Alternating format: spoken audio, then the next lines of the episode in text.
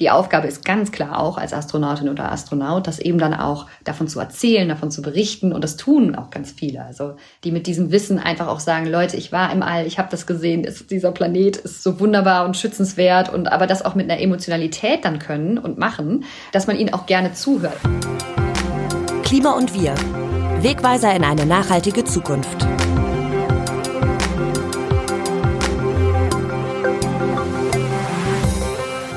Der Anblick der Erde, unseres verletzlichen blauen Planeten aus dem All, von der internationalen Raumstation ISS. Das ist für viele Astronautinnen das Highlight ihrer Mission. Die ISS unterstützt Studien zum Klimawandel, Satelliten erkunden, messen und analysieren permanent die Gegebenheiten auf der Erde und liefern Schlüsseldaten der langfristigen Veränderungen des Weltklimas. Ich spreche heute mit einer, die Klimawissenschaftlerin ist und gerne ganz oben mit dabei wäre und die gute Chancen hat, ihr Ziel auch zu erreichen. Die Rede ist von der angehenden Astronautin Insa Thiele Eich. Und mein Name ist Maximilian Arnhold. Ihr hört Klima und Wir, den Nachhaltigkeitspodcast des Redaktionsnetzwerks Deutschland. Ich freue mich, dass ihr mit dabei seid und wünsche viel Spaß mit dieser Folge. Dr. Insa Thiele Eich, Jahrgang 1983, ist Meteorologin und Klimaforscherin an der Uni Bonn. Sie ist Mutter von vier Kindern, Kommunalpolitikerin. Sie läuft, klettert und fotografiert gerne in ihrer Freizeit und vor allen Dingen, sie ist Astronautin oder zumindest fast Fastronautin also. Wir sprechen darüber, wie das Weltall zu Insa kam und vor allem, wie Insa ins Weltall kommt. Hallo liebe Insa, schön, dass du Zeit hast. Für all den Dingen, die ich gerade vorgelesen habe, nicht so selbstverständlich. genau. Ich find's immer so schön, wenn ich vorgestellt werde. Hallo erstmal. Ich muss immer selber so lachen, weil ich so, ähm, also die Hobbys kannst du gerade streichen, bitte. Die sind gerade nicht existent ähm, oder Keine nahezu, nahezu nicht existent. Eines ist neu dazugekommen und das ist gerade noch aktiv, aber der Rest ist tatsächlich ähm, gerade Genau. Welches denn? Äh, wir, die, die Kinder haben angefangen mit Reiten und mein Mann dann auch und ich dann irgendwie notgedrungen auch. Und wir haben jetzt so Reitbeteiligungen, die, also ich mache es eigentlich nur, weil ich die Kinder eh hinfahre und dann kann ich auch mal. Deswegen. Aber es ist ganz schön, man hat was zusammen. Ja. Cool. Ja, von der Koppel richten wir mal den Blick nach Richtig. oben, gen, gen Himmel. Genau. Ich weiß nicht, ob die Überleitung so elegant war. Wir versuchen es mal. Du willst ein neues Kapitel in der Raumfahrtgeschichte schreiben und die erste deutsche Frau im All werden. Daher die erste Frage. Wann ist es dann soweit? Ja, vielleicht noch davor. Also das mit dem Kapitel schreiben wollen. Ich persönlich möchte super gerne ins All, ja, aber tatsächlich bedauere ich zutiefst, dass ich noch das Kapitel erste deutsche Frau schreiben kann.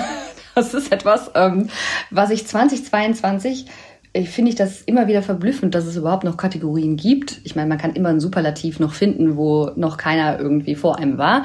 Aber das ist jetzt was bei zwölf deutschen Männern, die schon im All waren, wo ich echt denke, so, oh Leute, wieso haben wir das noch nicht? Das hätte man schon mal abchecken können. Besonders weil ja auch schon zwei Frauen in den 80ern ja auch schon trainiert haben. Äh, Renate Brümer und Heike Walpott.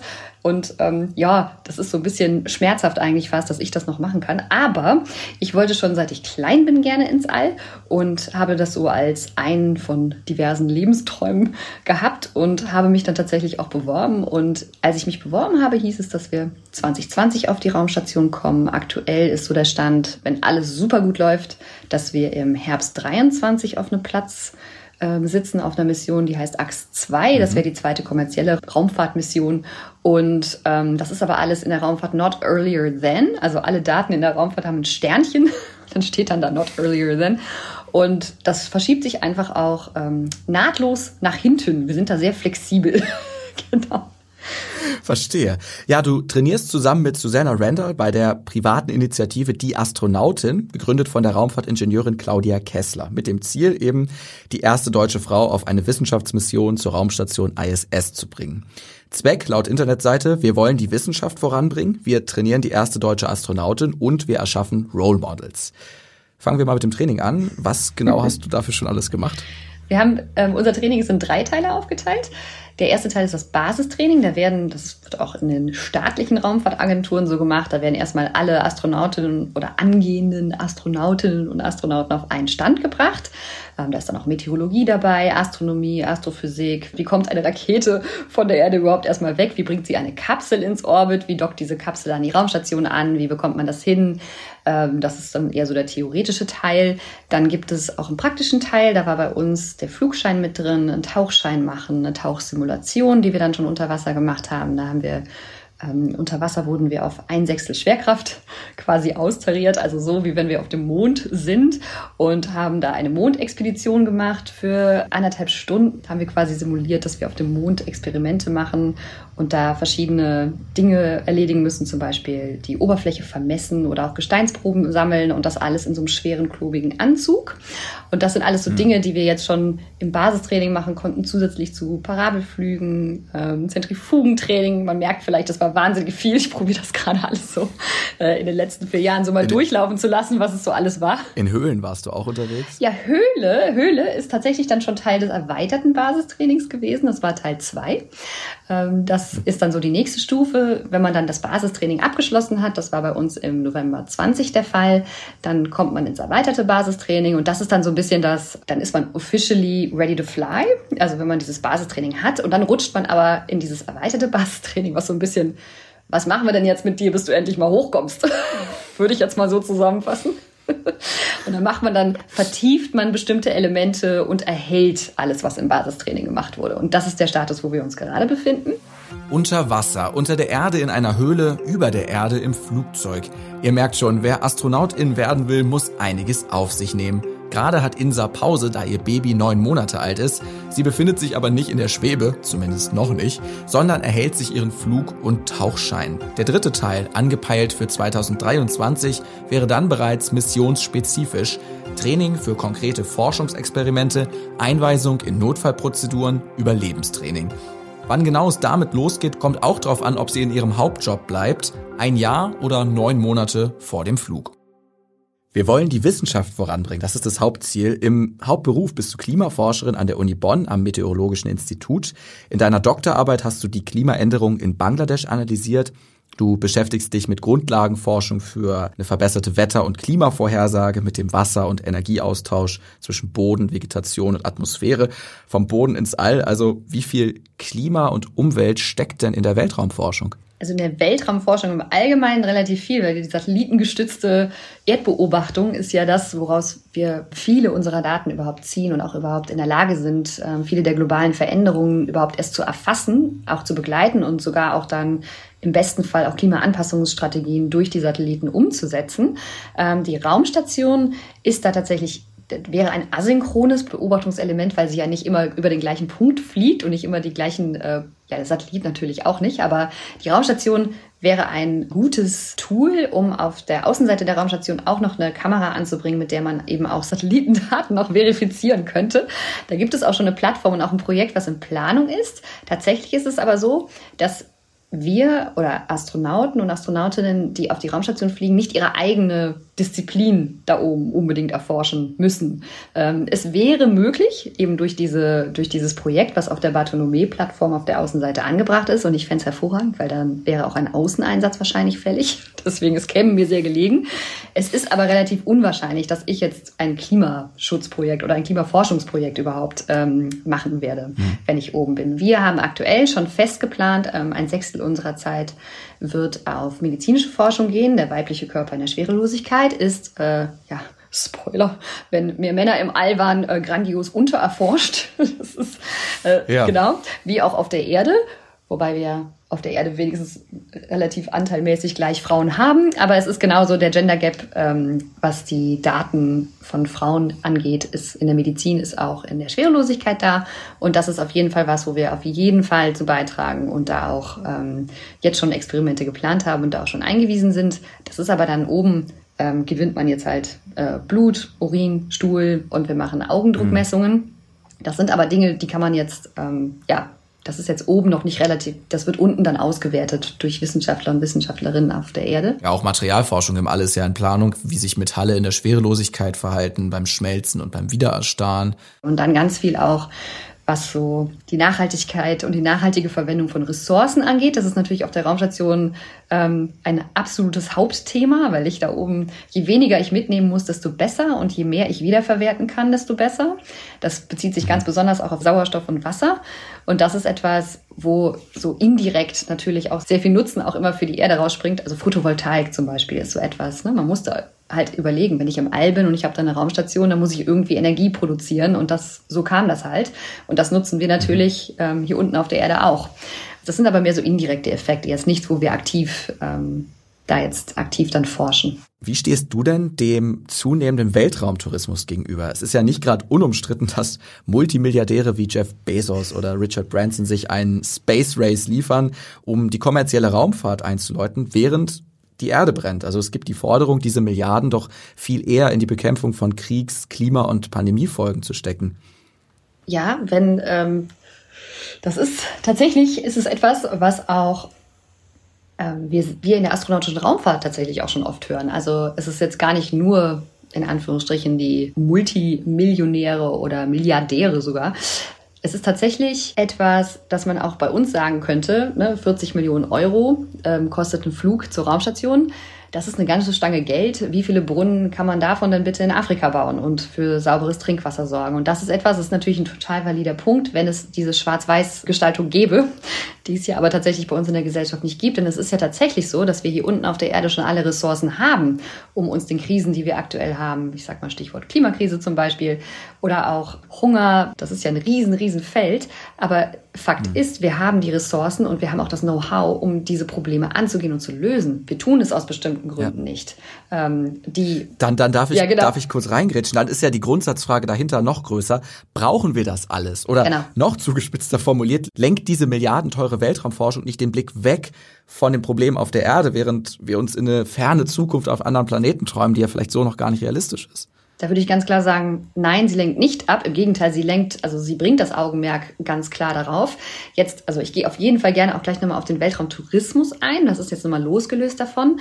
Ähm, aber ich finde so etwas wie, also ich werde ständig auf Alexander Gerst und den Brief an seine Enkel angesprochen, wo, ähm, also fast jeder, den ich treffe, möchte mir irgendwie erzählen, was das ausgelöst hat bei der Person und jetzt seitdem tut sie dies oder das oder jenes.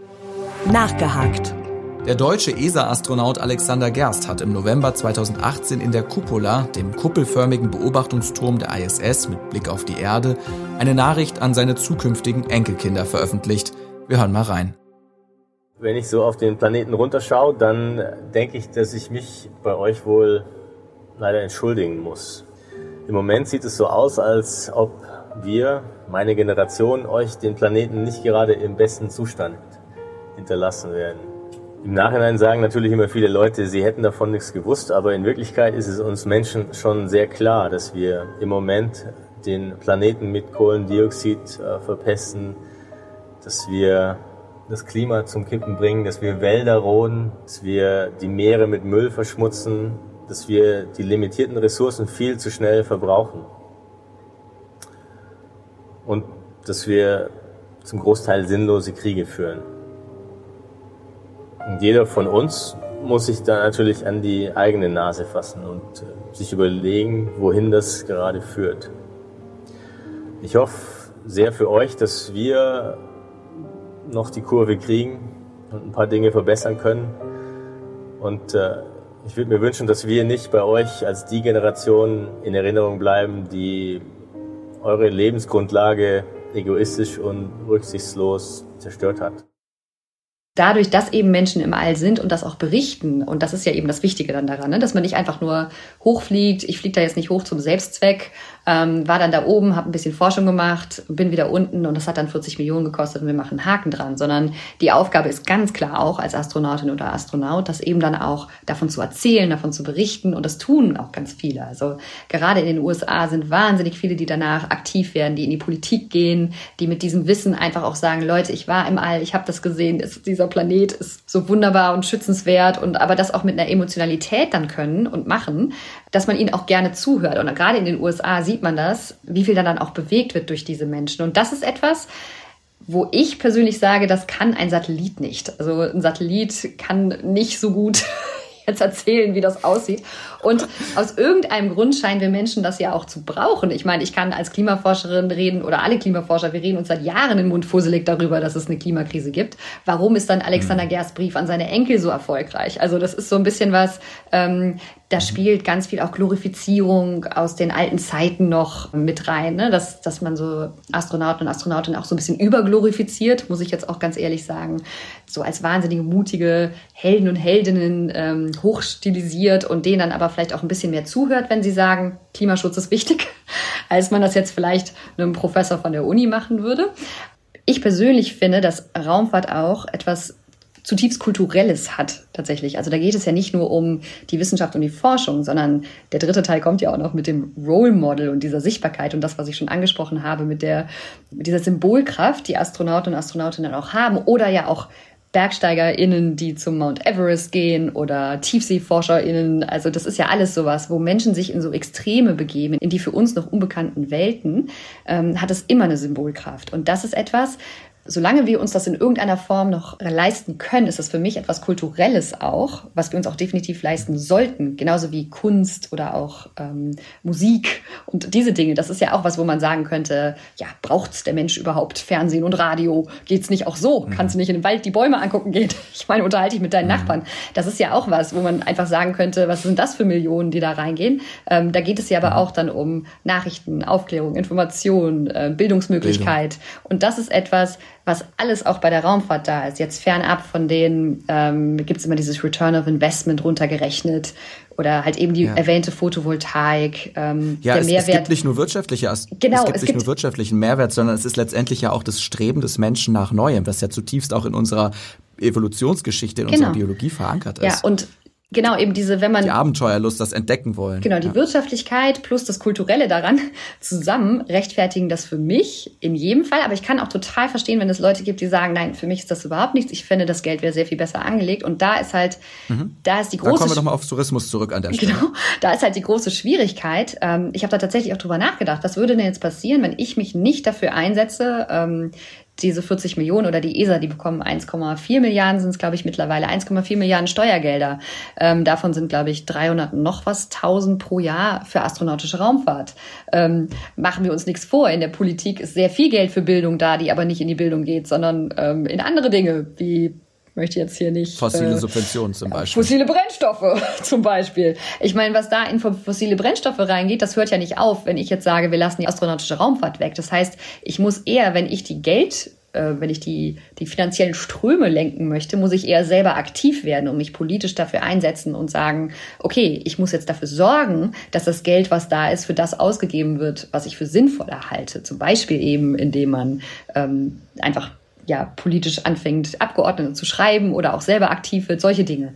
Das ist etwas, mhm. ähm, wo ich einfach gemerkt habe, das passt für mich jetzt dann besser, als zu sagen, okay, dann fliege ich jetzt besser nicht ins All, weil das ist ganz schön viel Geld und es wäre besser woanders aufgehoben. Dann ist es besser, ich setze mich gleichzeitig auch dafür ein, während ich das tue, setze ich mich gleichzeitig auch noch dafür ein, dass ähm, ja, die Welt vielleicht allgemein ein bisschen in meinem Sinne fairer wird oder gerechter, mhm. sozial gerechter. Das ist so. Und jetzt der Weltraumtourismus. genau. Noch dazu, der ist natürlich, da ist eine ganz spezielle Subkomponente, finde ich, in der astronautischen Raumfahrt. Ähm, den nee, klammere ich jetzt da ein bisschen aus dieser, ne, aus der Grund, Grundsatzfrage einmal ein bisschen aus. Das ist jetzt was, ähm, wo ich sitze da so ein bisschen, ja, ähm, ambivalent daneben, weil auf der einen Seite verstehe ich natürlich den Reiz Ne? Also mhm. das wäre jetzt verlogen, wenn ich sagen würde, ähm, tja, keine Ahnung, was die da im All wollen. Ich will ja auch dahin. Muss ich jetzt ja ganz, ja. das ist ja auch eine egoistische Motivation bei mir. Ähm, es ist ja nicht, dass ich sage, na gut, dann fliege ich für die Menschheit halt ins All, wenn es unbedingt sein muss. Das ist ja auch mein Traum. Das ist ja auch mein Verstehen wollen, mein Sehen wollen. Das heißt, ich kann das verstehen, die Faszination. Ähm, ich habe das Geld nicht. Also ich habe keinen Überblick über deren wirtschaftliche Situation und ich weiß nicht, was sie vielleicht sich selber davon erhoffen, dass sie sowas machen, ob es auch Marketing ist. Ähm, also ich hatte so ein bisschen das Gefühl, mal eine Zeit lang, es war so, dann hatte Virgin das halt, da musste Amazon das auch haben. Also, dass es mir auch so ein wirtschaftlicher Gedanke ist, dass vielleicht auch das Markenbranding stärkt. Keine Ahnung. Ja, mit Sicherheit. Genau. Ich meine, der, das rote Auto von Tesla, das um den Orbit kreist. Also genau, das, ist, das ist ja, deswegen bin ich da. PR-Coup kann man sich ja gar nicht Deswegen denken. bin ich da gar nicht so, also weiß ich gar nicht, ob das wirklich auch nur dieser Wunsch des Entdeckenwollens ist oder ob es nicht auch zutiefst einfach eine kalkulierte wirtschaftliche Rechnung ist, zu sagen, ähm, ich mhm. investiere mhm. das jetzt da rein und habe davon ein Branding, was mich stärkt. Ja. Keine Ahnung, das weiß ich tatsächlich nicht. Ähm, und dann ist es so, ganz ehrlich, ob die sich jetzt eine Yacht holen und ähm, damit irgendwie sinnlos über den Pazifik schippern und massiv CO2 ausstoßen. Da muss man sich auch mal, da gibt es so eine schöne Grafik, wo die Yachten der Superreichen aufgelistet sind. Ähm, da ist Elon Musk wenigstens nicht dabei, der hat keine. Da denke ich mir so, ich glaube, der CO2-Ausstoß ist fast ein bisschen niedriger, wenn sie sich eine Kapsel für Suborbitalflüge bauen, als diese Yachten, die da viele, viele, viele, viele, viele Tonnen CO2 rauspusten und die sind ja noch nicht mal auf ihren Yachten. Also das ist so. Ähm, Wird. Da ist so ein bisschen äh, so, ich, ich meine, ich kann denen nicht vorschreiben, wofür sie ihr Geld benutzen und wofür sie es ausgeben. Ähm, wenn Sie mich fragen würden, hätte ich vielleicht eine Idee oder zwei, äh, wofür Sie es stattdessen ausgeben könnten, auch mit einem guten Branding. Haben Sie aber nicht, haben mich leider nicht gefragt. Und dann ist es so, dass der positive Nebeneffekt davon ist, denn es, also ich persönlich finde, es gibt nie nur, oder meistens, den, bei den meisten Dingen gibt es ja nie nur negative Effekte. Der positive Effekt von diesem Weltraumtourismus ist, dass in meinen Augen zumindest da jetzt Leute und Menschen ins All fliegen, die vorher nie eine Chance gehabt hätten. Und das ist was, mhm. es war jetzt zum Beispiel auf der Inspiration 4, da haben ja die Menschen, die die Kapsel gekauft haben und gesagt haben, hier, ich bezahle das, die haben ja die Plätze freigegeben für andere. Das wurde ja dann, mhm. ähm, da war eine Charity, da wurde wahnsinnig viel Geld gesammelt, mehr als die Kapsel tatsächlich sogar gekostet hat, ähm, wurde Geld für Krebsforschung gesammelt. Und das ist etwas, da ist auch dann auch eine Person geflogen, die hatte auch früher Krebs. Und die hm. Person wäre niemals bei einer staatlichen Raumfahrtagentur durchs Medical gekommen. Die hätte niemals das All sehen können. Und die war jetzt mehrere Tage im All. Oder die erste Mexikanerin, die ins All fliegt, ist auf einem Suborbitalflug jetzt ins All geflogen. Wally Funk, die jahrelang auch trainiert hat und nie geflogen ist in den, ähm, ich glaube, es war in den 80ern. Wally Funk ist auch geflogen und ist jetzt die älteste Person, die jemals im All war. Und da ist etwas, da denke ich mir dann irgendwie, da kann ich zumindest also ich werde zumindest nicht total aggressiv, wenn ich jetzt sehe, die starten jetzt schon wieder. Also ich kann da so ein bisschen, ja, es ist halt so, wie es ist. Und was ich halt gut fände, ist, wenn die Regulierung vom, von der kommerziellen Raumfahrt genauso schnell voranschreiten würde wie die Flüge aktuell. Da wird gerade teilweise ja auch einfach durch sowas wie Starlink zum Beispiel, die schießen da einen Haufen Kleinsatelliten hoch, die nicht aktiv wieder runtergeholt werden können und die dann als Müll einfach oben verbleiben. Und das ist sowas, das finde ich, das geht einfach überhaupt nicht, dass man ähm, da jetzt so, wer zuerst da ist, müllt alles zu und ähm, ja, die anderen, die dann vielleicht zehn Jahre später erst so weit sind, die haben halt dann das Problem, dass es nicht mehr geht. Das ist ja so, mhm. aber das ist so eine allgemeine Frage, die ja hier leider auf der Erde auch allzu oft zugegen ist. Deswegen. Ja. Du hast den hohen CO2- und äh, Ressourcenverbrauch angesprochen. Wird die eigene Klimarolle von Weltraumforschung, also dieser Ressourcenaufwand, das, der hohe CO2-Ausstoß etwa beim Raketenstart, reflektiert und gibt es da auch Anstrengungen zum Ausgleich? Bei uns in der Astronautin auf jeden Fall. Ähm, das ist etwas, ich hatte 2019 so meine persönliche private eine Phase, da ging es mir selbst mit meiner Rolle als Klimaforscherin und mit dem Wissen, das ich habe über den Klimawandel, sehr schlecht, weil ich fand, dass ich mich als Individuum nicht genug dafür einsetze, aber auch nicht, ich wusste auch nicht genau wie und was ich noch machen kann. Das ist so ein bisschen dieses, ähm, wenn ich dann individuell auf Fleisch verzichte, nicht mehr in den Urlaub fliege, ähm, wenn es dann doch mal irgendwie beruflich sein muss, ich vor Flugscham nächtelang quasi in den Nächten vorher wach liege, weil ich weiß, ich muss nächste Woche fliegen und das ist, ähm, finde ich total schlimm und ich will es eigentlich überhaupt nicht. Ähm, das ist etwas, was ja auch individuell uns schön eingebläut wurde, dass wir selbst dafür die Verantwortung tragen, was ja de facto gar nicht so ist. Also der Großteil der Verantwortung mhm. liegt halt auch eben einfach in unserem System oder in der Industrie und in der Wirtschaft und in der Politik vor allen Dingen. Aber da habe ich irgendwann gemerkt, so ich kann habe auch meine Schwierigkeiten, jetzt so unreflektiert einfach ins All zu fliegen und da gar nicht zu wissen, was der CO2-Fußabdruck ist und da auch so ein bisschen zu denken, naja, das geht halt nicht, das Ne, da kann ich jetzt nichts klimafreundlich oder klimapositiv oder wie auch immer machen. Und dann haben wir auch im Team darüber gesprochen, sehr lange und intensiv. Und dann haben wir überlegt, okay, was können wir denn machen? Weil wir können aktuell ist es so, dass wir 80 Tonnen CO2 beim Start ausstoßen werden. Tatsächlich dann äquivalent, wenn jetzt ein Flugzeug über den Atlantik fliegen würde. Das ist so ungefähr das Gleiche, um das jetzt mal einzuordnen damit will ich mich nicht rausreden. Das ähm, es ist immer noch wahnsinnig viel. Es ist nämlich, äh, also ein Durchschnittsbürger oder eine Durchschnittsbürgerin verbrauchen ungefähr 10 Tonnen CO2 im Jahr. Also es ist schon mal ganz schön viel für eine einzelne Person. Es ist aber jetzt ähm, dann doch gar nicht so viel, wie ich jetzt aus dem Bauch heraus gedacht hätte. Da kommt natürlich noch wahnsinnig, also sehr viel mehr dazu. Ne? Da kommt noch dazu, dass wir im Training sind, dass wir da auch reisen, dass wir ähm, auch einfach der ganze Erhalt der Raumstation, also das ist ja immer auch die Schwierigkeit, wie berechnet man jetzt den CO2-Fußabdruck von etwas? Wo zieht man da die Grenze? Ähm, wo sagt man jetzt ist Schluss? Und was berechnet man alles mit ein? Aber in jedem Fall haben wir uns auf eine Zahl geeinigt, die wir vermuten und haben dann gesagt, okay, jetzt könnte man das mit, einfach mit Zertifikaten kompensieren. Das ist aber so ein bisschen ja dieser Ablasshandel, finde ich.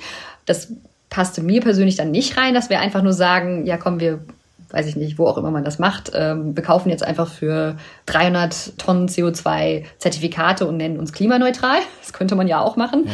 Und deshalb haben wir uns überlegt, okay, wie können wir das denn angehen? Es gibt ja diese Avoid, Shift, Improve, dass man ähm, probiert, CO2 zu vermeiden, wo es geht, dass man verlagert, also Shift, und dass man dann im improve, ähm, Dinge verbessert. Und wir haben dann halt gesagt, okay, wir vermeiden CO2 so gut es geht, dass wir im Training zum Beispiel die, der Großteil ist ohnehin online, wir legen aber bewusst jetzt auch mehr Trainings online, ähm, die, die wir praktisch, praktisch machen müssen. Ähm, da reisen wir eigentlich ausschließlich, solange es geht, mit der Bahn an, also gerade innerdeutsch sowieso. Ähm, wir haben dann noch bei Shift ähm, gesagt, dass wir die erste pflanzenbasierte Ernährung im All, also in, bei einer Raumfahrtmission machen wollen. Das ist etwas, was spannenderweise ähm, wichtig ist für die Raumfahrt. Also weil die Langzeitmissionen mhm. werden pflanzenbasiert sein, ähm, nicht komplett vegan, weil es können noch tierische Produkte in so Milchpulver oder so ganz, ganz wenig enthalten sein. Deswegen sage ich bewusst nicht vegan, aber vorwiegend pflanzenbasiert. Mhm. Ähm, wird. Da muss ich mal kurz ja. reingrätschen treue RD-LeserInnen kennen dich ja schon. Du bist auch genau. Kolumnistin für uns und schreibst die Kolumne von oben besehen. Dreht sich um Klimaschutz, um Mutter- und Astronautensein. Ein Artikel heißt da eben zum Beispiel, warum sich Astronautinnen und Astronauten zukünftig vegan ernähren müssen. Wer es lesen möchte, ich lege es jedem ans Herz und verlinke es euch in den Shownotes. Genau, ja. Dann fasse ich den noch ganz kurz zusammen. Oder ich sage einfach, jetzt höre ich auf zu reden und ihr liest es einfach selber nach. Nein. Ja, genau. Aber das können wir nicht das machen, weil dann steigen uns die Leute aus dem Podcast genau. aus. Ja, nein, das machen wir nicht.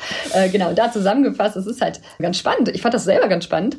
Ähm, man braucht es für Langzeitmissionen, aber es wird aktuell nicht mhm. gemacht. Ähm, die forschen jetzt auf der Erde und haben irgendwie schon Rezepte zusammengestellt, was gut möglich ist und mhm. was gut haltbar ist. Und es ist aber keiner pflanzenbasiert auf der Raumstation. Und das wundert mich so ein bisschen. Ähm, das, das hätte ich auch nicht gedacht. Ja, und es sind auch sowieso, ja. also selbst vegetarisch ist schon, ähm, das ist nämlich tatsächlich, als ich das erste Mal Astronautin so bewusst als Berufsziel gefasst habe, war ich Vegetarierin. Ähm, und zwar strikt also wirklich bis zum ähm, Brühpulver und äh, Schrimppulver, was irgendwo drin war, dann habe ich das nicht mehr gegessen.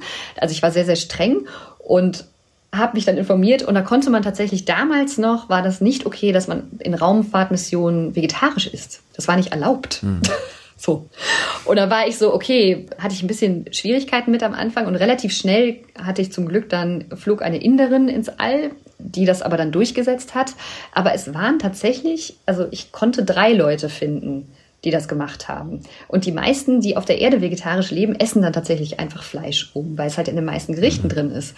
Und da habe ich schon gedacht, das ist ja irgendwie komisch. Wenn ich doch für Langzeitmissionen das brauche, warum stelle ich das denn nicht ja. auf der Raumstation mal um? Und es wird ja auch Forschung auf der Raumstation betrieben zu Fleischersatzprodukten. Also das, das verstehe ich überhaupt nicht. Also dann wiederum nicht für die Crew vor Ort. Genau. Ja. Und dann habe ich gedacht, und das haben wir bei uns auch gedacht, ähm, Stichwort auch wieder Symbolkraft, dass wir, ähm, Susanna ist Vegetarierin, auf der Erde. Ich bin, ich, ich nenne es mal Flexiganer.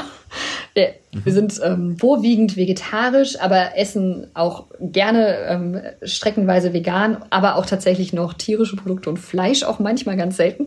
Und das ist etwas, wo wir gesagt haben, ja, wahrscheinlich macht das aktuell keiner, weil es noch nie jemand angefordert hat. Das ist ja oft so. Mhm. Man könnte es theoretisch, aber es hat einfach noch keiner danach gefragt und haben wir ja noch nie so gemacht. Warum mhm. sollen wir es von alleine ändern? Und dann haben wir gesagt, okay, wir machen die erste rein pflanzenbasierte Mission und haben das auch schon in der Höhle getestet. Im Training machen wir das auch. Und das sind alles so Elemente, die wir zusammenfassen als unseren, also so reflektieren wir halt, dass wir gerade in einer Welt leben, wo Klimawandel das Hauptthema zumindest sein sollte ähm, und auch ist. Und probieren dann halt eben Elemente mit eins mit aufzunehmen, die bestmöglich in unseren Augen und wir nehmen gerne auch Feedback und Ideen an, wenn noch jemand noch bessere Ideen hat, ähm, das angehen. Wir haben dann noch eine Ko Kooperation mit Plant for the Planet, wo wir Bäume pflanzen, dann auch und Kinder ähm, das ist ja sowas ähm, von der Kinderorganisation aus gegründet. Und das ist dann auch noch mit dabei, sodass wir im Endeffekt jetzt nicht einfach nur klicken und Tickets kaufen zum, ähm, oder Zertifikate kaufen zum Kompensieren, sondern wirklich uns da massiv auch einfach aktiv für einsetzen. Ja. Ja, ich hoffe immer noch, ähm, also ich bin immer auf der Suche nach Ideen, wie man das noch besser machen kann. Aber aktuell ist das zumindest ein Weg, wo ich persönlich sage, das ist jetzt was, ähm, gerade auch weil ich mich auch angefangen habe, politisch zu engagieren, mhm. das ist jetzt was, wo ich sage, ähm, im besten Fall, also ich rede auch so viel ich kann darüber und bringe das auch gerne so oft ich kann einfach ein. Und äh, freue mich auch, dass die Anfragen zum Thema Klimawandel auch massiv zugenommen haben. Also am Anfang hat das war vielmehr die Rolle als Astronautin interessant und mhm. jetzt ist jetzt vielmehr meine Person als Klimaforscherin interessant. Ich wollte es gerade sagen, darüber reden wir gleich auch. Ja. Der Klima- und Wir-Podcast lässt grüßen. Aber ein, ein anderes Thema haben wir vorher tatsächlich noch. Du hast es selbst gesagt, Thema, die erste deutsche Frau im All werden zu wollen, gemeinsam mit Susanna dafür zu trainieren. Das macht dich bereits jetzt zum Vorbild für junge Mädchen und Frauen. Das ist das Dritte, was wir vorhin in den Zielen eurer Mission angesprochen haben, die Role Models. Lass uns mal über deine Rolle als Frau, als Mutter, als Vorbild sprechen. Wie willst du denn jungen Mädchen und Frauen Mut machen, es dir gleich zu tun? Ähm, ich hoffe vor allen Dingen, dass ich allgemein ein Vorbild für Kinder auch bin, weil ich finde immer, ähm, es ist super wichtig für Mädchen und junge Frauen, dass sie sehen, okay, da ist jemand, ähm, also mir, für mich war das zumindest zum Beispiel auch wichtig, dass ich sehe, da sind Frauen, die Kinder haben und dennoch auch beruflich so aktiv sind, wie ich das vielleicht auch sein möchte. Es muss ja nicht jeder beruflich aktiv sein, aber ich wollte das. Und das einfach zu sehen, dass es andere gibt, die das auch machen, hilft in den anstrengenden Momenten manchmal auch zu sagen, okay, komm, irgendwie werde ich das schon schaffen. Und bisher kurz zusammengefasst hat es auch, würde ich sagen, zu 95 Prozent immer positiv geklappt. Ähm, auch bei Dingen, wo ich manchmal überlegt habe, so, oh weia, wie soll das gehen? Eine Fortbildung und ich muss den ganzen Tag das Kind mitnehmen, weil die Tagesmutter krank ist. Wie soll das funktionieren? Und am Ende hat es perfekt geklappt. Es gab mal fünf Minuten, wo ich mal rausgehen musste. Also solche Dinge, da hilft mir das einfach, wenn ich mhm. weiß, andere haben das vor mir auch schon gemacht.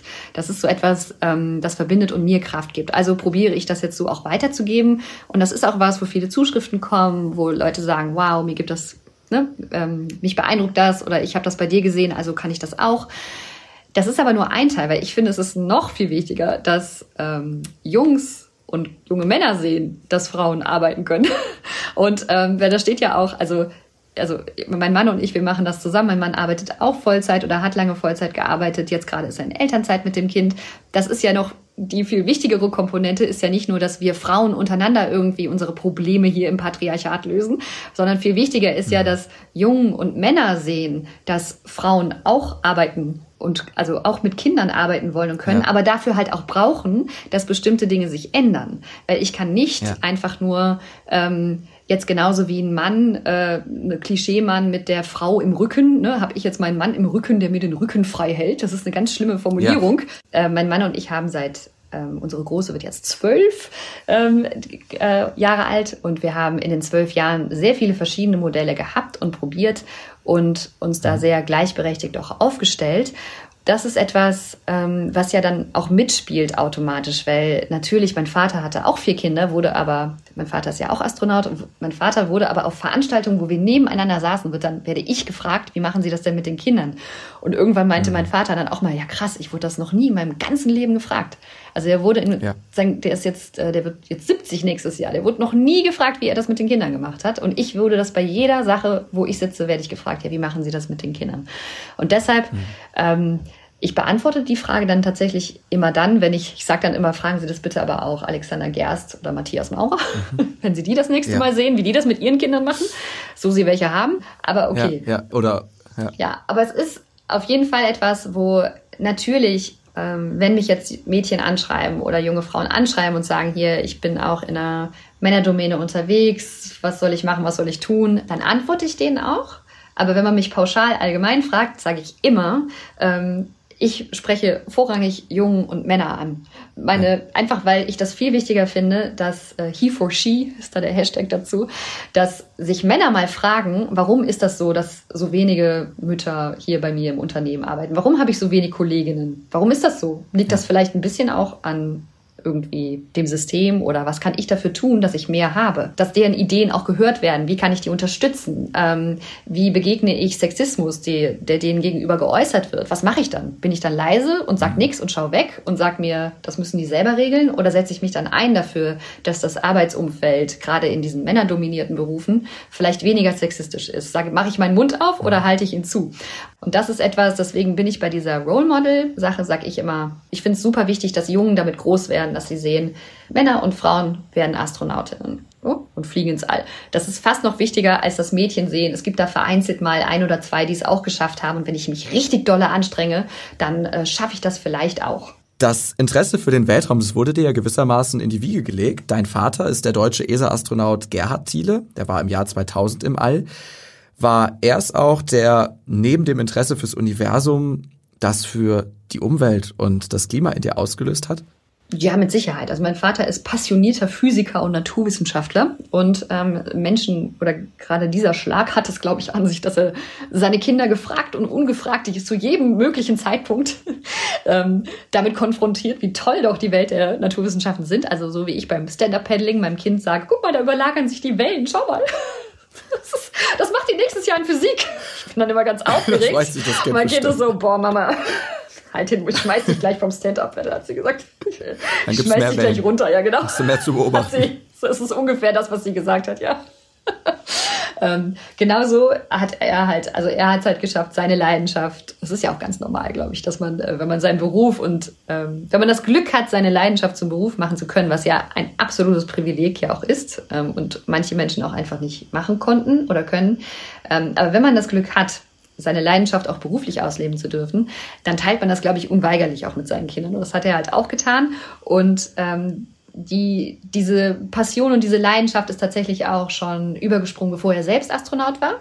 Ähm, daran kann ich mich noch erinnern und auf jeden Fall weit bevor er selbst ins All geflogen ist. Er ist ja erst 2000 ins All geflogen, ausgewählt wurde er 88 ist auch ein guter Aufhänger nochmal, um diese Zeitspanne in der Raumfahrt nochmal deutlich zu machen, äh, wie lange das einfach dauert. Und wir haben dann ähm, ja auch viel, gerade als ich in der Pubertät war, habe ich viel mitbekommen von seinem Training. Da durften wir mal mitkommen. Und als er dann sein Assignment hatte für seinen Flug, war das Ganze dann noch mal ein bisschen intensiver. Da durfte man auch noch mal, hat man noch mal ein bisschen mehr mitbekommen und natürlich dann der Start selbst. Das waren schon so Momente, wo ich dachte, auch wenn ich das irgendwann mal irgendwie machen könnte, wenn ich die Chance dafür hätte, dann würde ich das auch gerne mal machen, weil das einfach diese, diese Mischung im Training, besonders schon zwischen körperlicher Belastung, aber auch psychischer Grenzerfahrung, ich finde das total spannend, einfach auch da über mich selbst zu lernen, was passiert, wenn ich da an meine Grenze gehe. Und ich werde in meinem Bürojob nicht so an meine, also jetzt im Klimawandel, das bringt mich schon auch an meine psychische Belastungsgrenze, muss ich auch sagen. Aber so diese körperliche Belastung, die habe ich jetzt im Büro jetzt eher nicht so.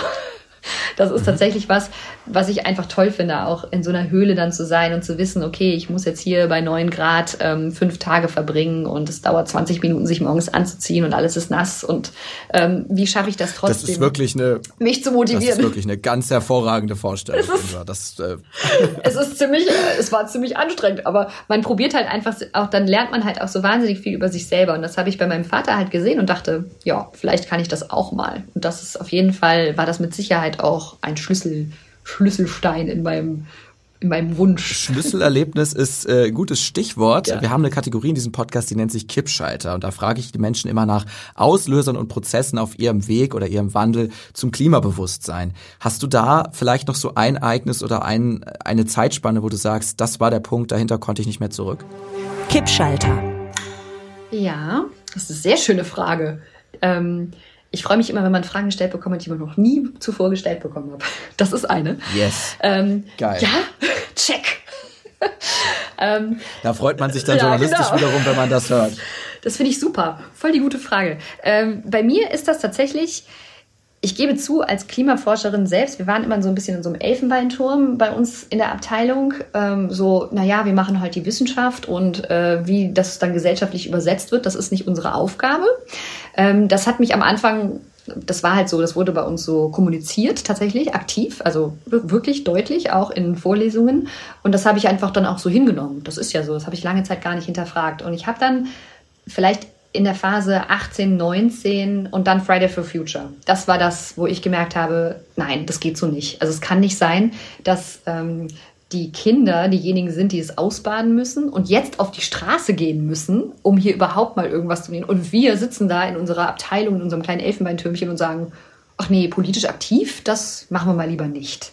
Das war also wirklich so 18, 19 war das ja, ne, dass die großen Bewegungen kamen. Und ich bin dann zwar mitgegangen, erstmal nur, und dann habe ich gemerkt, das reicht definitiv nicht. Also als Person, die fachlich informiert ist, muss ich noch mehr tun. Und das hat mich dann dazu bewogen, habe ich geschaut, okay, was kann ich denn jetzt noch machen? Also wer hört mir denn überhaupt zu, wenn ich jetzt was sage? Das ist ja auch noch die Frage.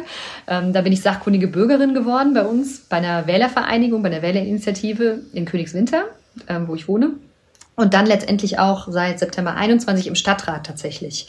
Und ähm, ja, das ist etwas, wo ich jetzt halt merke, so cool, dass ich jetzt echt da sitze. Äh, wir haben nächste Woche wieder AG Nachhaltigkeit. Da wird mir zugehört, da ist meine Expertise, ähm, wird von allen Parteien fraktionsübergreifend, wird zugehört, wenn ich was sage, zusammen mit der Klimaschutzmanagerin. Das ist einfach was, die Umsetzung ist dann immer noch eine politische Frage, das ist was anderes. Aber auf jeden Fall habe ich da was, wo ich auch einfach beitragen kann und mein Wissen auch irgendwie einbringen kann. Und das würde ich sagen, war vielleicht der Kippschalter, wo ich einfach jetzt gerade auch ja, mich so am sinnvollsten ähm, in meinem Aktivismus auch fühle. Weil jetzt alleine zu Hause ähm, jetzt Plastik, also Plastik ist ja auch mehr Umweltschutz, aber äh, da jetzt komplett hier die komplette CO2-Neutralität anzustreben, äh, nur für mich zu Hause, ist es auch wichtig, aber reicht halt nicht. Und wenn man eben diese Systemtransformation braucht. Mhm. Und da, ähm, da freue ich mich auf jeden Fall, dass ich jetzt diesen politischen Schritt schon mal angegangen habe. Da ist mit Sicherheit auch noch sehr viel Luft nach oben, ähm, besonders auch zum Punkt zur Systemtransformation. Das habe ich noch gar nicht ganz verstanden, welches System wir da brauchen, welche Transformation wir brauchen. Und das ist gerade so der Punkt, wo ich vielleicht bin, dass ich überlege, was kann ich da noch machen? Wie kann ich dazu beitragen noch? Wenn du vielleicht einen Rat an, an Menschen geben kannst, also jetzt, du bist politisch aktiv geworden, was sind so ein, zwei Sachen, die vielleicht jeder tun kann. Und ich meine jetzt eben auch nicht weniger Fliegen, weniger Fleisch, sondern eben, um in diesen Wandel zu kommen ähm, aktiv werden. Also wirklich einfach eine E-Mail schreiben an die Abgeordneten und zwar regelmäßig zur Sprechstunde gehen. Ähm, es gibt ganz viele BürgermeisterInnen, die jetzt digitale Sprechstunden haben. Da mal hingehen und sagen, was wird dann hier, was sind die Top drei Dinge, die sie gerade zum Klimaschutz tun. Äh, Olaf Scholz anschreiben und ihn fragen, warum um alles in der Welt er sagt, dass er keine Tipps hat zum Thema Energiesparen. Ähm, solche Dinge einfach klar machen. Ich finde das nicht okay, wie es gerade läuft. Mhm. Das wäre die kürzeste Antwort, die ich geben kann. Und so einen Diskurs anzustoßen. Wie optimistisch bist du, dass es am Ende mit deinem Flug in den Weltraum klappt? Wie hoch schätzt du deine Chance in Prozent ein? Mm, in Prozent aktuell 87,6. da kommt die Physikerin aber durch. Ja. Die, die Fehler, Fehler, Fehler, äh, Fehlerbereich Weiß ich nicht. Fehlerbereich. Fehler. Ich, ich, vielleicht sage ich sogar 91 Prozent. Ich bin okay, schon Hammer. relativ optimistisch, ja. Super, das, das klingt gut. Und wenn es am Ende doch nicht du, sondern Susanna wird? Dann fliege ich als Zweite. Geil. Worauf glaubst du, freust du dich am meisten, wenn du fliegst? Auf die Landung. ich freue mich echt. Äh, das Bild, was mich trägt, ist, dass ich aus der Kapsel aussteige. Fröhlich. Das ist das Bild, was mich trägt, weil es ist gar nicht so sehr, dass man endlich startet, sondern es ist wirklich, dass wir diese Mission, und ich meine nicht nur die zwei Wochen Wissenschaft dann da oben, sondern dass alles, was damit noch dranhängt, diese ganze Arbeit, die wir da reingesteckt haben, besonders auch die politische Lobbyarbeit, dass es ähm, notwendig und wichtig ist, dass jetzt endlich mal eine erste deutsche Frau ins All fliegt, dass man diese Quotencheck-Sache jetzt auch wirklich mal erfüllt und einen Haken dran setzt. Das ist einfach leider äh, aus tiefster Überzeugung, kann ich sagen, es ist allerhöchste Eisenbahn. Und ich glaube, das Bild dass ich gelandet bin und da fröhlich einfach, dass es geklappt hat, dass wir es geschafft haben, dass diese Anstrengung sich gelohnt hat und dass hoffentlich auch die wissenschaftliche Mission dann dabei auch erfolgreich war. Das ist das Bild, was mich gerade trägt. Darauf freue ich mich am meisten. Aber ich weiß, die Frage zielt natürlich ein bisschen mehr darauf ab, ähm, oben im All. Und da ist es tatsächlich dieses Gefühl zu erleben, dass man so wirklich vollkommen losgelöst um die Erde kreist oder fällt, es ist ja ein Fallen, auch so räumlich abgetrennt ist von allem, was man so liebt und kennt. Denn in der Höhle war ich sehr isoliert, auch von meiner Familie. Ich konnte gar nicht mit denen kommunizieren. Aber ich war ja noch auf der gleichen Erde. Und dieses Gefühl, ich finde das total spannend. Ähm, ich kann mir das gar nicht vorstellen, wie sich das anfühlt, dass man mit vielleicht fünf anderen Menschen ganz alleine da so um die Erde fällt. Also das, da bin ich total neugierig drauf, wie sich das anfühlt. Darauf freue ich mich am meisten. Als Fastronautin und als Klimaforscherin hast du einen Lieblingsplaneten? Pluto, aber er ist kein Planet mehr. ist, da, da Pluto kein Planet mehr ist, kann ich einfach sagen, die Erde ist mein Lieblingsplanet. Ich bin so ein Erde-Girl, Erde-Fangirl. Und der einzige, auf dem wir derzeit leben können und es auch in Zukunft ja. friedlich und sicher tun sollten. Ich weiß, es ist ein Standardspruch, aber es gibt keine Erde 2.0. There is no planet B. Liebe Insa, ja. vielen herzlichen Dank für das Gespräch und alles Gute. Die Daumen sind gedrückt. Danke. Dankeschön. Das war Insa Thiele Eich, von der wir bestimmt noch aus dem Orbit hören werden. Mehr Info über ihre Mission Die Astronautin und ihre R&D-Kolumne lest ihr wie versprochen auch in den Show Notes. Ich hoffe, ihr seid so wie ich jetzt völlig losgelöst von der Erde und verabschiede mich mit diesem Ohrwurm out of space. Mein Name ist Maxi, ihr hört Klima und wir. Folgt dem Podcast gerne in der App eurer Wahl und gebt uns fünf Sterne. Dann erfahren nämlich noch mehr Erdlinge davon. Auch auf Insta könnt ihr Klima und wir abonnieren und bekommt mehr Info und Hintergründe zu den Folgen. Teilen, liken, verbreiten, ihr kennt das Spiel. Danke dafür und vor allem danke fürs Zuhören. Wir hören uns, wenn ihr mögt, in zwei Wochen wieder. Bis dahin, bleibt zuversichtlich und ciao.